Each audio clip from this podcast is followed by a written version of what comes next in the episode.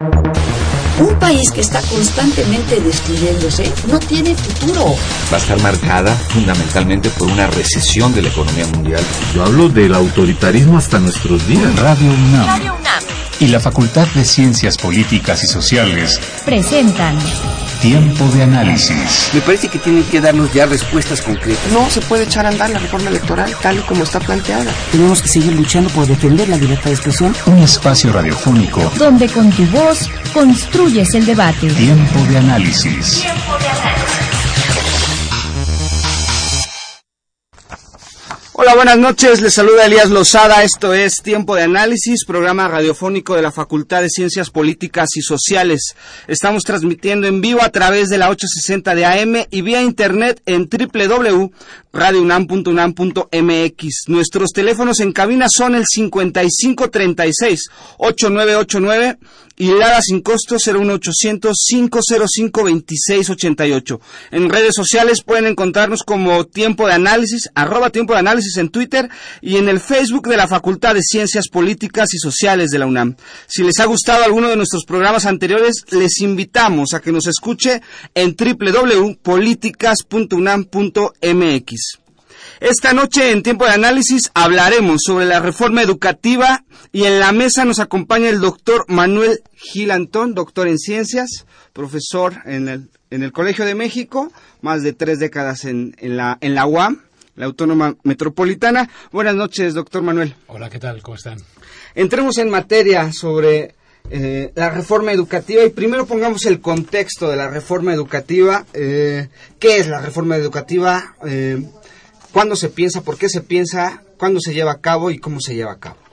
Eh, sí, eh, bueno, mil gracias por, por, por, invitarme, además a una facultad que aprecio tanto, ¿no? Por lo que ha contribuido para el país, eh, no solo para la UNAM. Qui quizá un, un, primer asunto es que a nadie se le ocurriría hacer un, la reforma de algo si no hubiera un problema. Entonces quisiera decir muy rápidamente eh, cuál es, a mi juicio, el problema educativo eh, del país. ¿no? Eh, podemos, digamos, con una serie de datos tener idea de la magnitud del problema. ¿no? Digamos, cuando, el, cuando uno toma los datos del censo, hay un rubro que se llama rezago educativo. Ese rezago educativo se compone por tres grupos de ciudadanos y ciudadanas aquellos analfabetas, aquellos que no terminaron primaria y los que no terminaron secundaria. Okay. Entonces, si tomamos el grupo de edad entre 15 y 64 años, en el censo del 2010 y el conteo ajustado ahora en 2000, eh, más que conteo, en una muestra que se hizo por el INEGI, tenemos más o menos entre 15 y 64 años a 73 millones de personas, de mexicanos. De ellos, 6 millones son analfabetas. ¿Mm? 2010. Eh, es 2010. 2010. Es el dato más reciente y más confiable. ¿no? Tenemos a 6 millones que para ser analfabetas en el censo, cuando les preguntaron, ¿sabe usted leer o escribir un recado? Y dijeron no, caen en el rubro de analfabetas. No le está pidiendo saber si, si leen a García Márquez o a Rulfo. No, no, no. Si es, es tan elemental la pregunta como esa. Ahí tenemos a 6 millones de, de, mayores de 15 años y menores de 64. Ese grupo tiene rostro de mujer pobre e indígena, ¿no? Okay. Luego hay 10 millones adicionales que cuando tenían la edad para cursar primaria y la primaria era la educación obligatoria, no la, no la concluyeron. Okay. Entonces, 10 millones. 10 millones que no terminaron primaria. 10 millones más. 10 millones más, por supuesto, sí. Ya van 16, ¿no? Y luego tenemos a 16 millones que no terminaron secundaria. Haciendo esto un gran total de 32 millones de mexicanos y mexicanas que o no tuvieron acceso a la educación o no culminaron la, los grados establecidos en su momento por la Constitución como obligatorios, ya sea primaria o secundaria, y es a lo que se llama rezago educativo.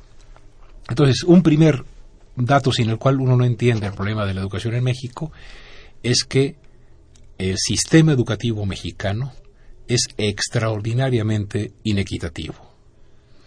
Es decir, el, esos 30, esos 32 millones de, de, personas con 73 millones en el grupo de edad entre 15 a 64 nos da más o menos que el 43% de los mayores de 15 años y menores del 64, y perdón por ser tan preciso, pero creo que vale la sí, pena. No vale la pena delimitar. Sobre todo en un programa de la facultad. Claro. Que, que mis sí, colegas de, me pueden decir eh, oye, ¿de dónde, de dónde están sacando los datos. Muestra? Claro.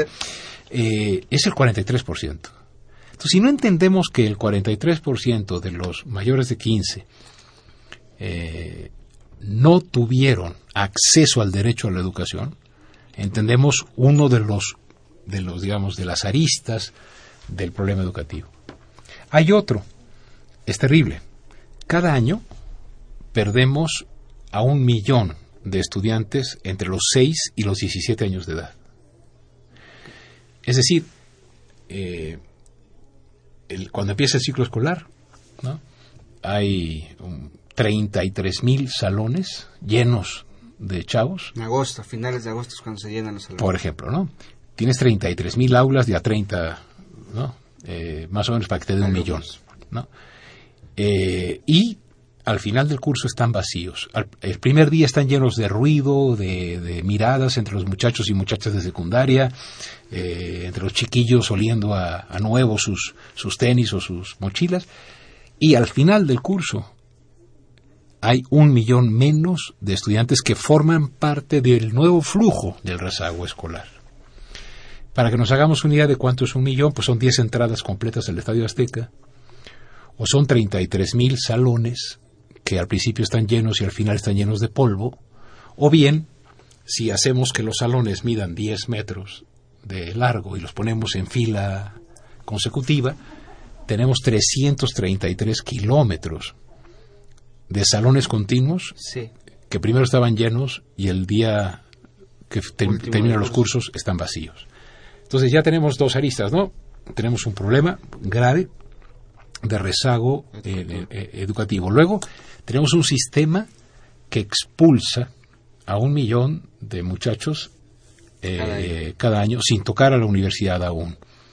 Pero además tenemos una tercera, que creo que con esto tendríamos un panorama de la severidad del problema educativo, y es que cuando hace más, no más de dos meses se dieron a conocer los resultados de la prueba que sustituyó a la prueba enlace en tercero de prepa, es decir, los muchachos que terminan prepa, es decir, que han eh, sobrevivido a los 12 años de escolaridad previos, o sea, que han hecho 6 de primaria, algo de preescolar, 3 de secundaria y 3 de prepa, se les hizo un examen. Y en ese examen solo 6 de cada 100, el 6%, sabía lo que tenía que saber sobre matemáticas y aritmética. Y solamente 20 de cada 100, el 20%, eh, sabía leer y escribir como era de esperarse. Es un dato muy grave. Durísimo. De tal manera que, en síntesis, en México el problema educativo se puede expresar de la siguiente manera. Si no vas a la escuela, si te vas de la escuela por abandonarla por razones económicas, por ejemplo, o por aburrimiento ante programas terriblemente aburridos, o si te quedas en ella, la probabilidad de aprender es muy baja. Muy baja. Otro gran problema dentro de ya los citados. Sí, claro, si, si de cada 100 muchachos que empiezan primaria, solo 50 llegan a terminar prepa, y si de esos eh, muy poquitos logran tener los conocimientos y habilidades propias de la lectoescritura, digamos, de leer, escribir, comprender y, digamos, hacer operaciones matemáticas básicas, quiere decir que nuestro sistema educativo y nuestra situación educativa nacional está realmente mal. Ese es el primer contexto que tenemos para esta reforma educativa, los datos de 2010 Y la reforma educativa viene y se plantea en el Pacto por México, eh, el famoso y dichoso Pacto por México eh, que se firma el primero de diciembre de 2012. ¿Cómo se pensó? O sea, la gente del gobierno federal, antes de que llegaran a ser gobierno federal, ya tenía estos datos. ¿Y cómo es que piensa esta, esta reforma? ¿O desde dónde, dónde dicen hay que atacar? Digo, ya tenemos estos datos, pero se plantean, necesitamos una reforma educativa y va por este lado. Claro. A mí me parece que no entenderíamos esta reforma educativa si no recordamos que más o menos a partir del año 2000, realmente desde 1999, pero no se hicieron públicos, a partir del año 2000, México forma parte de los países que participan en el examen que la OCDE, la OCDE, hace en muchos países del mundo, que se llama PISA, el, examen de PISA, ¿no? que ya se ha hecho muy famoso. A partir del año 2000 eh, y a partir luego del año 2006, eh, em, eh, em, digamos, tenemos ya también la prueba enlace que se hace cada año cuando se a todos los niños de, de, tercero, cuarto, quinto y sexto de primaria, primero, segundo y tercero de secundaria. Y toda la información que dan, tanto el examen de PISA como el examen enlace y ahora planea, es que, digamos, estos exámenes muestran que lo que es esperable que se haya aprendido no se ha aprendido. Entonces, eh, e, esta información va, permeando a la, a la, sociedad en términos de, bueno, tenemos un sistema educativo que no está funcionando. Pero junto con otra, ah, con otro como punto de vista y es, creo, el que genera la gran fractura, la falla fundamental de la reforma educativa, y es que se supuso, se afirmó y se aseguró que estos resultados escolares de digamos de muy deplorables, ¿no? México cada vez en el último lugar con la mayoría de los estudiantes en el nivel para que tengamos una idea, pizza, pizza, eh, dije pizza como las pizzas de, tener hambre. Pizza eh, tenía niveles 1, 2, 3 y 4. A partir de que entra México ponen el menos 1 para que quepamos muchos de nosotros. Entonces, el, supuesto que hay es, señores, esto es culpa de los profesores. Es el primer. Sí, el diagnóstico. El diagnóstico es esto es responsabilidad de los maestros y maestras de México que todos son una bola de barbajanes, flojos que venden plazas, que heredan plazas, y se generó una simplificación a través de los medios de comunicación extraordinariamente cruel, estigmatizadora del magisterio. Concertada. Claro, porque estamos hablando de un millón doscientos mil en el nivel de preescolar, primaria y secundaria, y un millón y medio si incluimos a los de media superior. Obviamente en un conjunto tan grande de, en este gremio, pues hay de todo, igual que entre profesores universitarios hay gente extraordinaria, los que somos ahí medianitos, ¿no? Y los que son unos vagos, claro que los hay, ¿no? Usted escribía también, hay, hay profesores muy buenos, pero que eh, malos para enseñar. Por supuesto, hay gente que sabe mucho y que no. Pero, y ese es un tema bien interesante, porque se dice, el profesor es el responsable y la profesora son los responsables de esto. Y las soluciones vamos a evaluarlos. Y lo que se evalúa es cuánto saben. No se evalúa qué tan capaces son de generar ambientes de aprendizaje.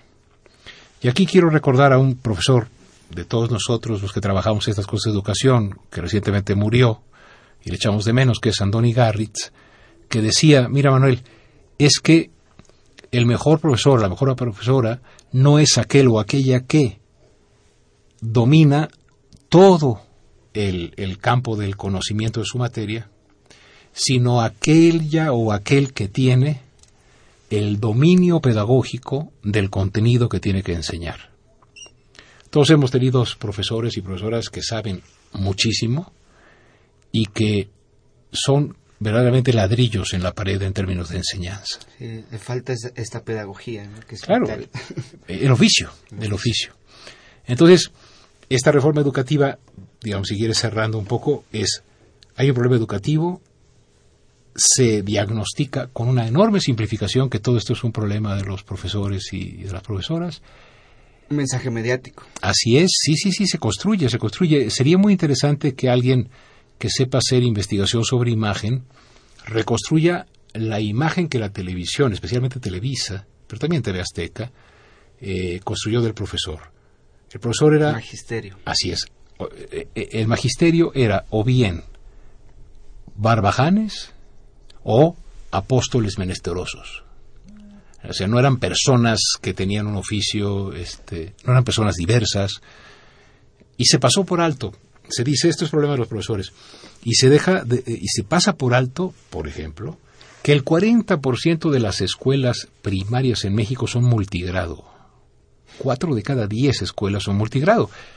Multigrado significa que un solo profesor o dos atienden primero, segundo, tercero, cuarto, quinto y sexto, en un solo salón. Y a lo mejor ese salón no tiene agua, ni piso, ni, ni, baño, ni nada, ¿no? Como reveló el censo. Entonces se pasa por encima del impacto de la infraestructura, se pasa por encima, o sea, no se mete a la explicación del problema educativo los pésimos programas de estudio que le apuestan a la memoria, no al, no al pensamiento. En México, la educación premia al que repite, no al que pregunta. Al que pregunta se le calla para que no esté dando lata, y al que repite, como en el dominó, que dice repetir, repetir, repetir, se le aplaude. Eh, se le aplaude. Así es. Se olvida también eh, las normales, especialmente el, caso que dentro de unos días cumpliremos un año de la, del terrible crimen de, Ayotzinapa, digamos, el, abandono que ha tenido el, sector educativo mexicano al respecto de las normales, sobre todo las normales rurales. ¿No? Como el caso. Como el caso de Ayotzinapa, la, la, normal de, de, de Ayotzinapa, de Isidro Burgos. Y entonces, un problema complejísimo en el que intervienen profesores, estudiantes, condiciones económicas de contexto, condiciones económicas de los chavales, eh, programas de servicio. Todo eso combinado genera el ambiente educativo mexicano. En vez de ver eso, se dijo, está muy fácil. La culpa es de los profesores y profesoras y los vamos a resolver haciéndoles evaluaciones.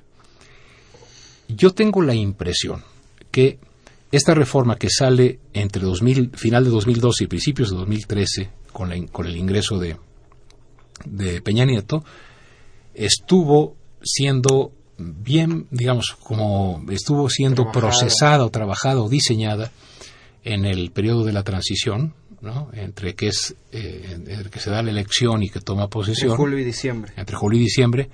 Y me parece que el encargado del grupo que pensó la reforma educativa es el actual secretario de Educación Pública, Aurelio Nuño. Así es.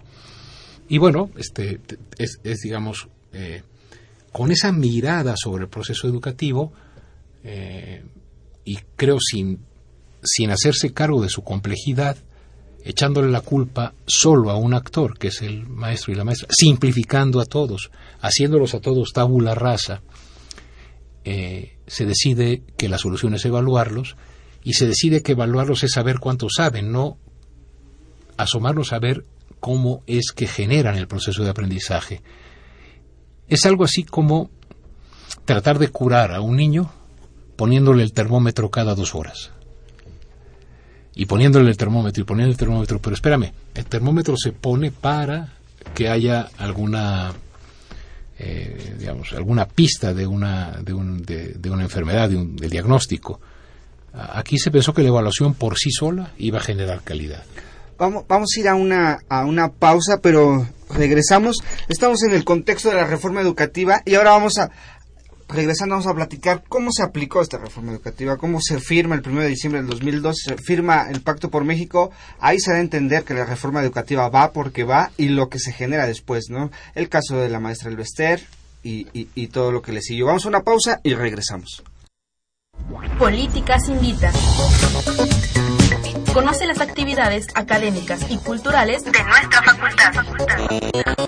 Cine, seminarios, conferencias, exposiciones, coloquios. Política invita.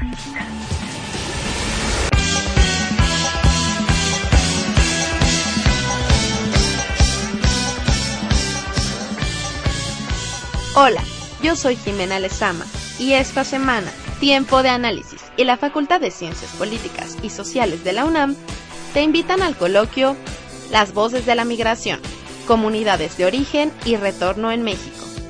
La migración, según el INEGI, es el cambio de residencia de una o varias personas de manera temporal o definitiva, generalmente con la intención de mejorar su situación económica, así como su desarrollo personal y familiar.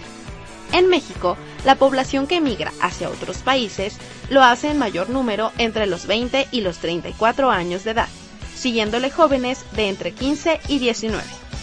Pero, ¿cuáles son los problemas que encierra el fenómeno migratorio en México? Ven y discútelos en la primera edición de este coloquio, donde los ponentes serán Marco Antonio Castillo Martínez, del Ips Oculta, el padre Alejandro Solalinde, Fabien Benet Rabifé, directora del INEDIM, entre otros. El coloquio se llevará a cabo el 17 de septiembre en el Auditorio Ricardo Flores Magón de la Facultad de Ciencias Políticas y Sociales. La conferencia inaugural será a las 9 horas y se titulará La problemática de la migración en México. Y la última será Alternativas económicas e identidad en las comunidades de origen, a las 17 horas. Todas las pláticas tendrán una duración de dos horas. Si tienes dudas, consulta el cartel en la página de la facultad o bien asiste a la coordinación de extensión universitaria de la misma. Esto fue todo en Políticas Invita. Sigue con nosotros en un tiempo de análisis.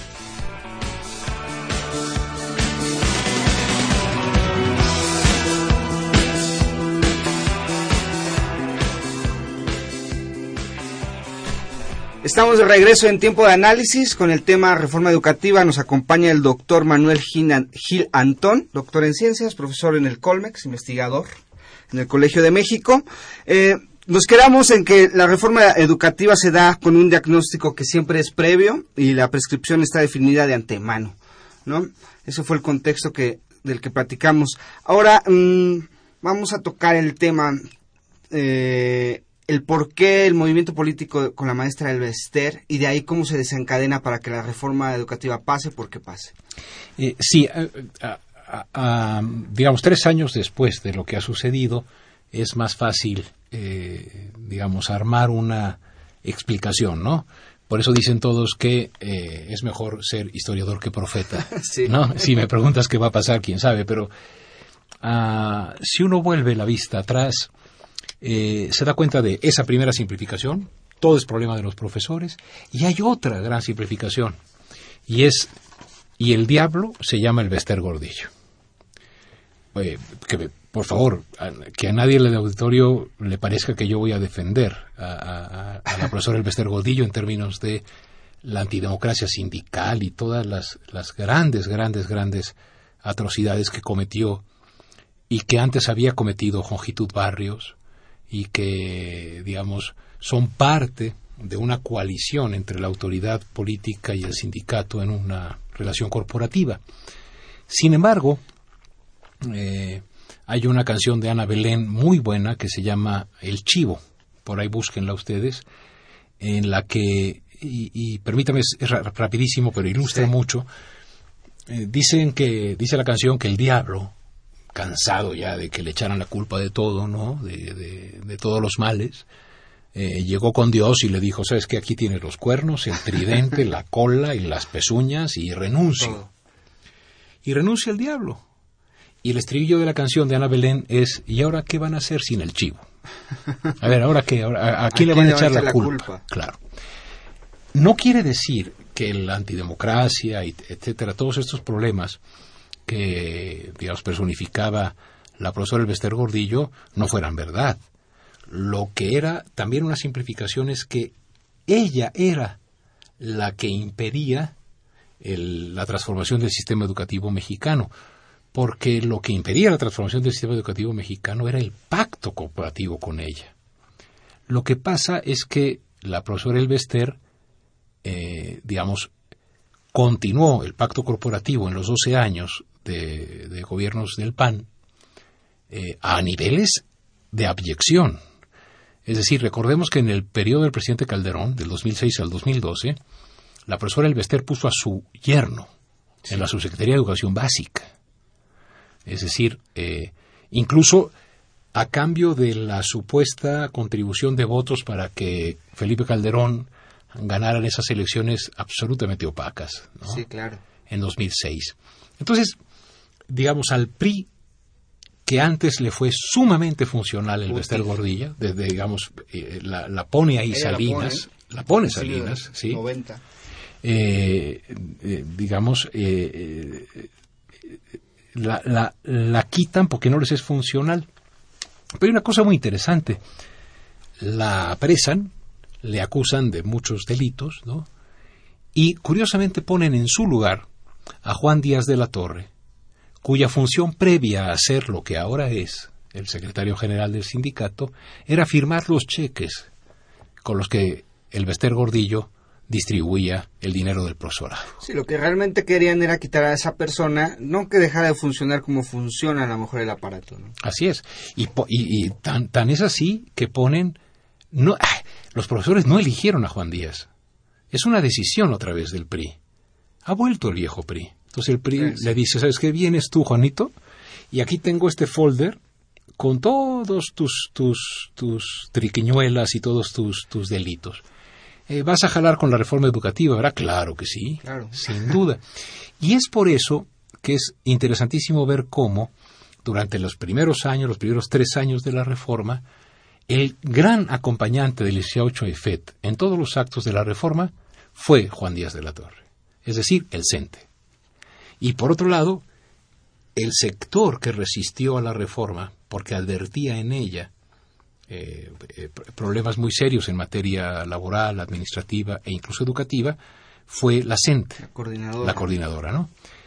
Muy probablemente hoy estamos ante una situación en la cual eh, podemos decir con claridad que hasta el momento la reforma así llamada educativa no ha sido una reforma educativa expresa, ha sido una reforma, una modificación de las formas, eso quiere decir reforma, a los procedimientos de control del magisterio en el sistema escolar. Usted habla de un círculo. Sí, es decir, la, lo, que se ha hecho es eh, eh, ponemos en el, en el círculo hay un centro, es el profesor, entonces a ese es al que hay que ordenar, ¿no? En vez de ver como en la elipse que hay dos focos en los cuales el alumno y el profesor generan el ambiente de aprendizaje en un contexto eh, de, la escuela, etcétera, se decide tomar el control del, del digamos, de los procesos de ingreso, promoción y permanencia mediados por la evaluación. Esto no quiere decir que al llamarla reforma administrativa, con un alto componente laboral, no tenga consecuencias educativas. Claro que las tiene, porque si para conservar el empleo o para adquirir la plaza, porque antes el egresado de la normal tenía asegurado su, su, empleo, de hecho, durante muchísimos años había tres eh, profesiones eh, a las cuales los sectores más desprotegidos del país, cuando tenían posibilidades, pensaban en sus hijos o sus hijas, y era ser profesores, ser militares o ser curas o monjas. ¿Por qué? Porque al salir de la normal tenías empleo, al salir del ejército tenías empleo y al salir de monja o cura tenías una parroquia aunque fuera en un ser.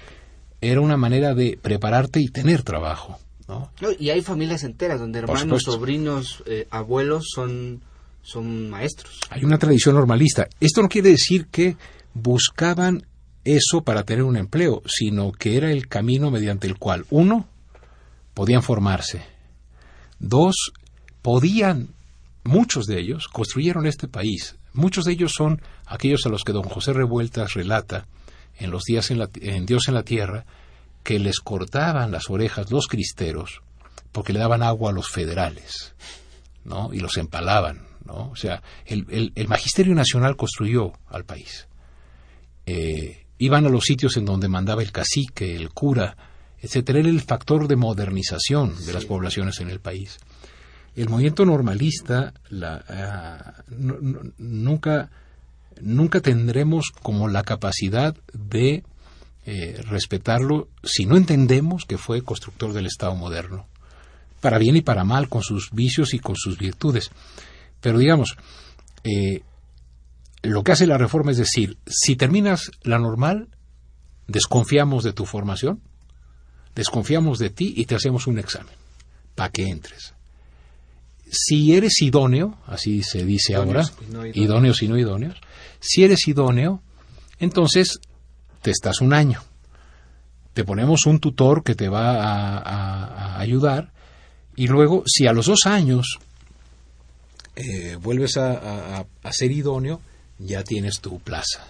Pero cada, eh, creo que cada cuatro años, te vamos a evaluar hasta que te mueras y si no pasas la evaluación, o no tienes estímulos o te vas. A los que están en servicio también se les dice, bueno, vas a poder presentar el examen una vez, dos veces, pero la tercera, no te preocupes, ¿eh? no te corremos, pero te ponemos, digamos, a que trabajes en un puesto administrativo, lo cual es denigrar al profesor o a la profesora, ¿no? Pero sobre todo, esta reforma a los modos de ingreso, promoción y permanencia en el trabajo eh, se, les, se les controla a través de un sistema de evaluación que determina si se es o no idóneo. Eh, pero nadie ha mostrado que la evaluación que se hace sea idónea para decir quién es idóneo. Sí, ¿cuáles son los parámetros o con qué se mide? Entonces, tenemos evidencia de que se está evaluando con criterios, perfiles y con, y con directrices a través del Instituto Nacional de Evaluación de la Educación de un profesor ideal que trabajaría en una escuela ideal, que estaría formado según lo que derivaría en poder responder esos exámenes, en total, digamos, disonancia con lo que ocurre en la formación, en las normales, en la formación eh, continua, etcétera. Entonces, los profesores están y profesoras están, o los egresados de las normales, están empezando a orientarse para hacer, para aprobar exámenes. ¿Mm? Es decir, si la condición para tener empleo y para mantenerme es, eh, digamos, pasar un examen, pues entonces voy a prepararme para, para, para, el examen. Eh, cuando enlace, la prueba enlace era tan fuerte que de ella dependía el prestigio de la escuela y el dinero que se le daba al profesor y a la profesora, de repente enlace se fue convirtiendo poco a poco en el currículum de la escuela básica. Entonces vaciamos a la escuela de su proyecto pedagógico y civilizatorio para preparar a los muchachos a que pasaran el examen. examen. Lo mismo está ocurriendo en el mundo. En vez de que en el mundo haya proyectos pedagógicos, lo que hay son sistemas para ver cómo hacemos para salir mejor en PISA. Sí, para... Es decir, es, sí, eh, eh, estamos convirtiendo el proyecto educativo en un proyecto examinado, eh, para examinar, en, vez de un proyecto de formación de la persona de manera integral y también de su talento, etcétera.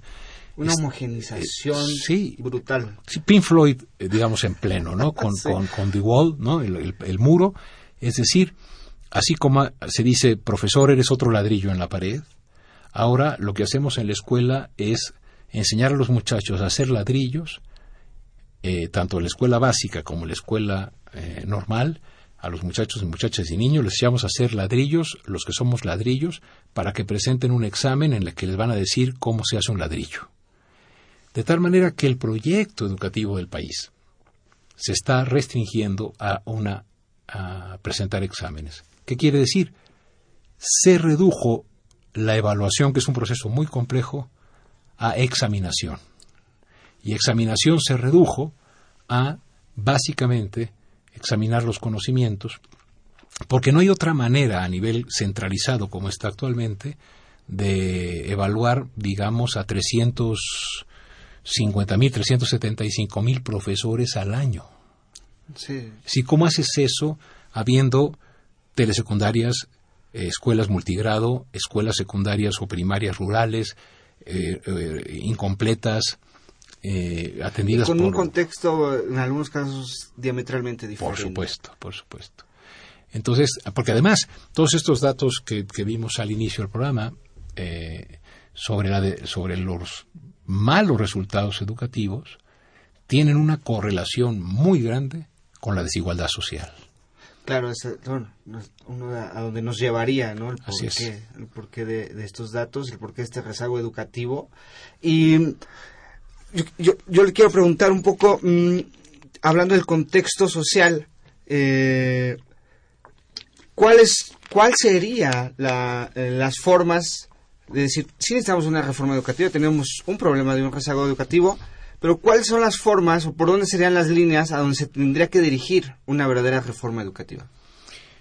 Primero, indispensable en cualquier reforma es contar con la anuencia, el, el consenso y el entusiasmo del magisterio.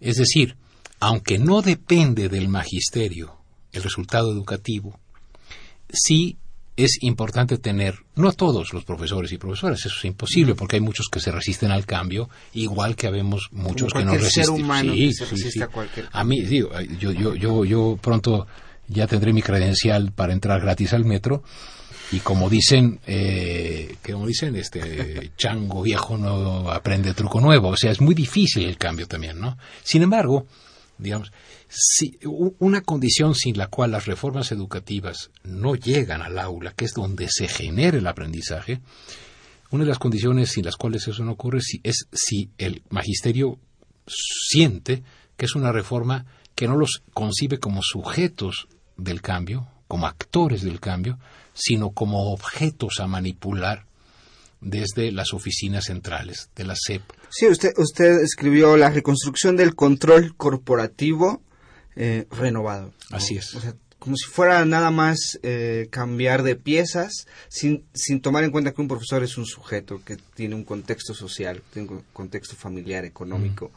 Y este... Y una experiencia, es decir, eh, algún día el doctor Ángel Díaz Barriga dijo una frase extraordinaria y es, ¿cómo puedes a una, a una profesora o a un profesor que tiene 15 o 20 años decir que vas a evaluar su desempeño de dos décadas, por ejemplo, o de tres lustros, a través de un examen?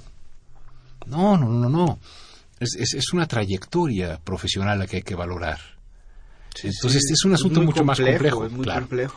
En consecuencia, eh, primero, la reforma tiene que contar con el magisterio. Segundo, tiene que ser una reforma mucho más descentralizada, en la que confiemos en que a nivel de regiones muchísimo más pequeñas que las que acaba de anunciar Nuño, que son seis o siete estados por cada región, sino en, en, en a nivel local se establezcan relaciones colegiadas entre los profesores y profesoras para que compartan sus experiencias, para que se propongan un proyecto.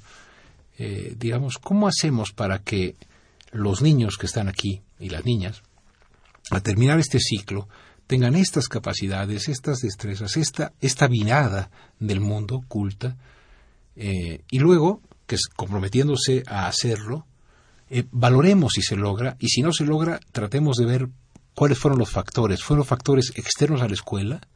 O fueron factores internos a la escuela. Y si fueron factores internos a la escuela, son problemas, digamos, de los programas de estudio, son problemas de la formación de los profesores, son problemas de la, digamos, de la- lo terriblemente aburrido que es para un niño del siglo XXI que le echen encima la secundaria del siglo XIX. sí. ¿no? O sea, ahí van los chavales rompiéndose la espina con la espina dorsal con, con las mochilas llenas de libros. Ah, ahí te van los fenicios y luego viene eh, eh, y luego viene este la batalla de Puebla y luego vi- y, y bueno y en ese momento lo que tienen ellos son las hormonas en, bu- en ebullición, ¿no? Sí, Y- sí, eh, dicen esto para mí. ¿Para que- qué? ¿no? Entonces, me, me parece que sí es po- posible, ante el problema educativo que tenemos en el país, pensar en una reforma en la cual haya una conducción de la autoridad, pero que, que de veras el Estado recupere la Rectoría de la Educación, no, no recupere, como ha hecho hasta ahora, la Rectoría del, par- del Pacto Corporativo con el sindicato. Porque lo que ha hecho el CENTE es decir, mira, yo no voy a echar atrás la reforma educativa, pero como prestación te preparo para que pases el examen. Entonces, claro, es, es, es otra vez como los verificentros, ¿no? Sí, Eh, claro. que, que- que había esos tallercitos, no sé si lo siga viendo, en que decían, traiga su coche aquí antes de llevarlo a verificar, Sí, y de que pasa, pasa, ¿no? Entonces, digo, preparar para el examen, etcétera. Yo, más ahora que ya regresó el, el, formato anterior de que, hoy no que ya se puede circular. bueno, mm, quiero poner en contexto dos situaciones. Una, ¿quién es Aurelio Nuño Mayer y, en qué contexto pertenece? Al final es el que él es el que está dirigiendo ahorita todo este paso a la reforma educativa. Y dos, meternos un poquito, a mí me interesa mucho hablar sobre la educación superior, porque hemos, digo, la reforma educativa va sobre todo en la, eh, en la, en la, en la primaria, secundaria, en la preparatoria, pero en la educación superior, ¿qué pasa en México? También estamos ahí con algunos problemas serios, ¿no? Vamos a una pausa. Regresamos. Antes de ir a la pausa, una, una pregunta de nuestros radioescuchas. Dice Dolores Gómez de Catepec. ¿Cuál es la diferencia del acente y el cente? diferencia política. y tenemos otra pregunta que eh, Rafael Pineda de. ¿Tiene algo que ver el crimen de Ayotzinapa con el, el desmantelamiento de las escuelas, en especial la de las normales? Bueno, regresamos, eh, lo platicamos y el contexto del actual eh, secretario de la SEP y el contexto de el contexto de la educación superior aquí en México. Volvemos. Políticas Invita. Conoce las actividades académicas y culturales de nuestra facultad. Cine, seminarios, conferencias, exposiciones, coloquios. Políticas Invita.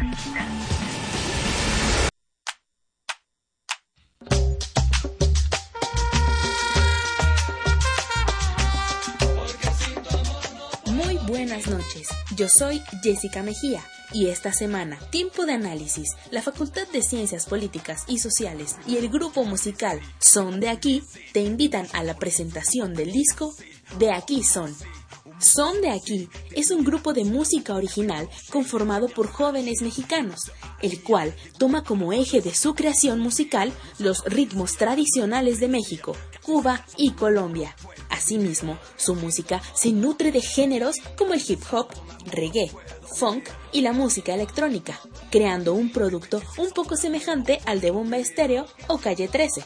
La originalidad de Son de Aquí radica en su interés de crear un sonido propio y diferente, así como una propuesta escénica interesante para los espectadores, que está formada por danza, luces y una instrumentación que incluye jarana, tres cubano, gaita colombiana, percusión latina, tarimas para zapatear, cajones, tambora y alegre colombiano, así como metales.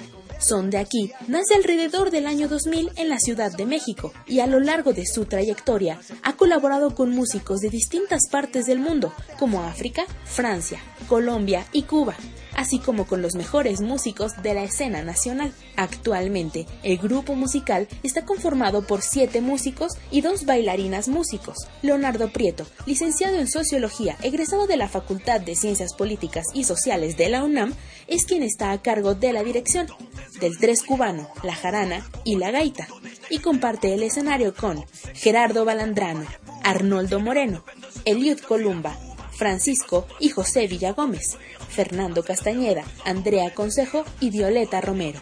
La presentación del disco titulado De aquí son, segundo álbum de la agrupación, se llevará a cabo el próximo sábado 12 de septiembre a las 19 horas en el Teatro de la Ciudad Esperanza Iris, ubicado en Donceles 36, Centro Histórico. Si tienes dudas, asiste a la coordinación de extensión universitaria ubicada en el edificio G de la Facultad de Ciencias Políticas y Sociales. Esto fue todo en Políticas Invita. Sigue con nosotros en un tiempo de análisis.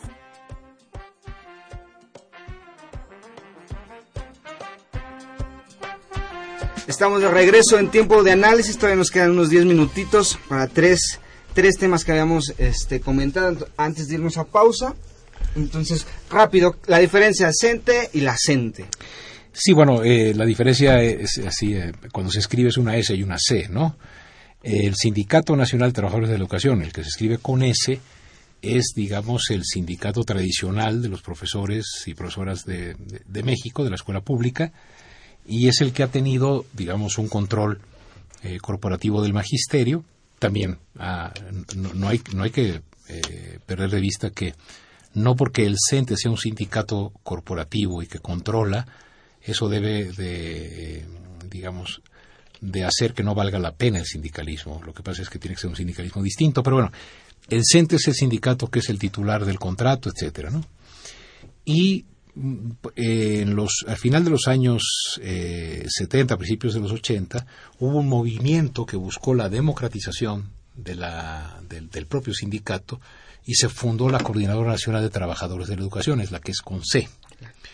Y hay secciones, por ejemplo, la sección 22 este, pertenece a la CENTE, eh, algunas secciones también de Michoacán, Guerrero, Oaxaca, eh, Oaxaca el DF, etcétera, ¿no?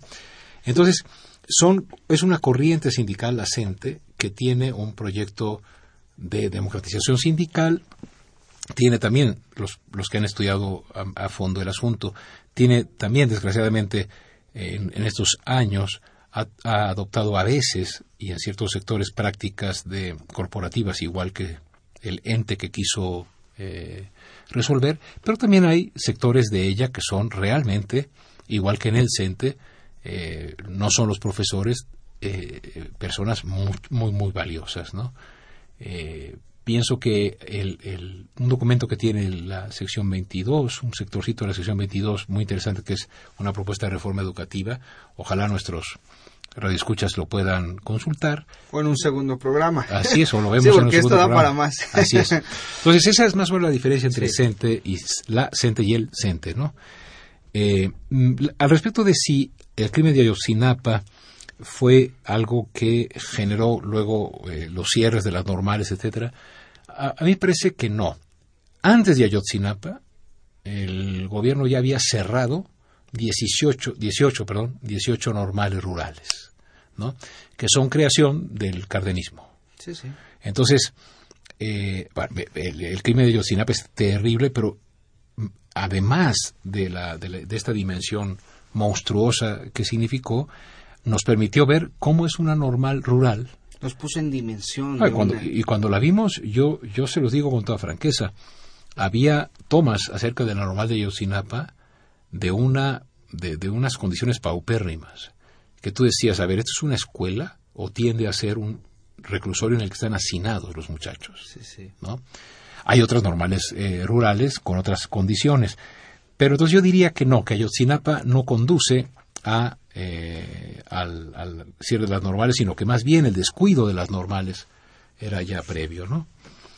Eh, te, te, tengo la impresión que por ahí va. Y con respecto a, a esas dos dimensiones, los minutos que nos quedan, que tú decías que eran sí. poquitos, ¿no? Nuño, a ver, bueno, eh, es, es, un, es un, una persona muy joven. Eso, 37 años. Claro, pero eh, la juventud es una enfermedad que se quita con el tiempo. Eso sí. no, no, eh, no, Y además el que, el, que, el que va dejando de ser joven tiene suerte porque sigue vivo. Sí. Pero más allá de la broma sobre, sobre su edad, mmm, hay, hay, una cuestión interesante. Él fue el responsable en el grupo de transición, como decía hace un ratito, de, la, de pensar la reforma educativa. Entonces, al parecer, una vez que se han generado ya las condiciones político-jurídicas de la reforma constitucional y se han establecido, digamos, las, los mecanismos de control hacia la evaluación, eh, y además, eh, yo creo que sí hay un factor de enfermedad del 18 EFET que, que lo que, que, lo aparta, digamos, de la posibilidad quizás de estar ahí. No sé si hubiera habido un cambio o no sin su quebranto de salud, pero ciertamente ahora llega este el, el, el maestro Nuño, acompañado además de un grupo que trae de la oficina de la presidencia, y a mí me parece que probablemente son personas muy bien preparadas en Oxford, etcétera. Me parece que son personas que tienen una mirada sobre el país eh, digamos, bastante eh, compleja en términos de haber leído libros, pero me da la impresión de que tienen muy poquito suelo, tienen poquita un poquito, calle. poquita calle, ¿no? Eh, ¿a, ¿a, qué me refiero?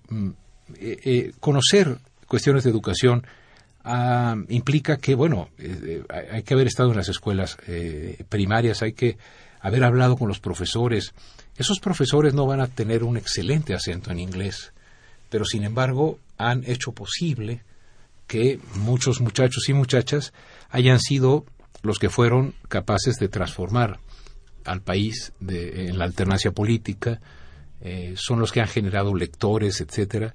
Entonces, yo tengo la impresión de que hay una gran distancia. Es una hipótesis, es una conjetura, y ojalá me equivoque, ¿eh? porque lo que, otra vez, cuando a mí me dicen... Lo que se ve no se juzga también. Claro, pero, pero digamos, yo lo que veo es un poco que eh, me dicen, bueno, pero le concedes el beneficio de la duda. Y yo digo, no, no, no, eso del beneficio de la duda es de vasallos. Yo no le concedo el beneficio de la duda a ningún funcionario, yo le exijo. Y, lo que, y creo que debemos ser ciudadanos y exigir y no vasallos y decir, bueno, pues a ver, qué en qué me beneficia. No, que me beneficia. El Señor es el que tiene que eh, mostrar que tiene liderazgo, etcétera.